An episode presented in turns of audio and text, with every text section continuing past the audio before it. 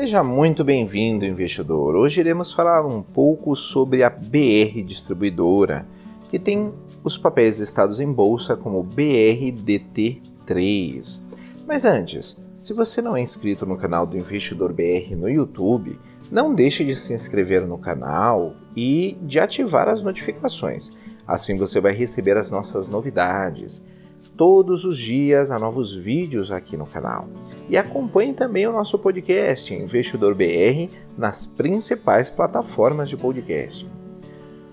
Voltando à notícia, conforme o site Sono Research, BR Distribuidora aprova pagamento de um bilhão de reais em dividendos e juros sobre capital próprio. A BR Distribuidora informou ao mercado nesta quarta-feira, 29 de julho de 2020, que foi aprovada na Assembleia Geral Ordinária a distribuição de juros sobre capital próprio e dividendos, totalizando a emissão de 1 bilhão 120 milhões de reais.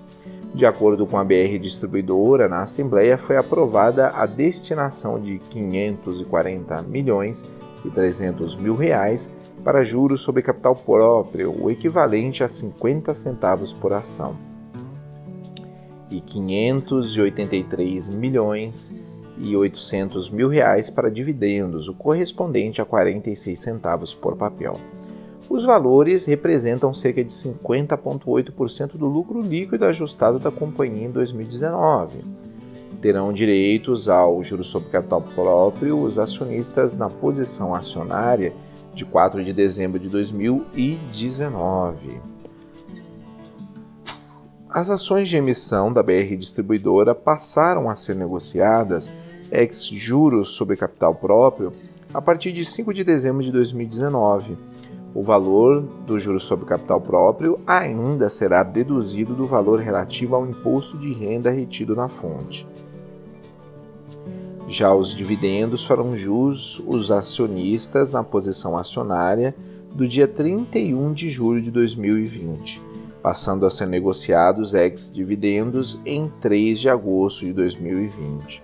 A BR Distribuidora anunciou ao mercado no início do mês que obteve decisão favorável em ação judicial sobre a revisão de valores de PIS e COFINS recolhidos entre abril de 2012 e julho de 2020.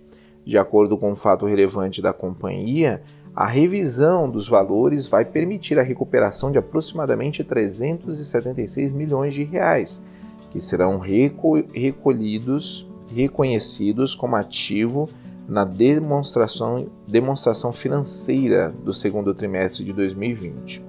A decisão judicial foi certificada como transitada em julgado em 13 de julho de, pelo Tribunal Regional Federal da Segunda Região.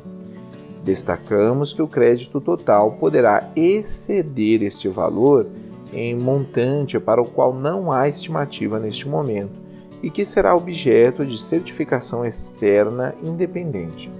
Vale ressaltar ainda que o eventual aproveitamento de montante adicional aos 376 milhões de reais demandará liquidação judicial para validação do crédito de quantificação e habitação para compensação junto à Receita Federal, informou a BR Distribuidora. Irei deixar na descrição do vídeo o link para essa notícia e de alguns livros que podem ser de ajuda na sua educação financeira, investidor. Comenta aí, você investe na BR Distribuidora? Ficamos por aqui e até a próxima!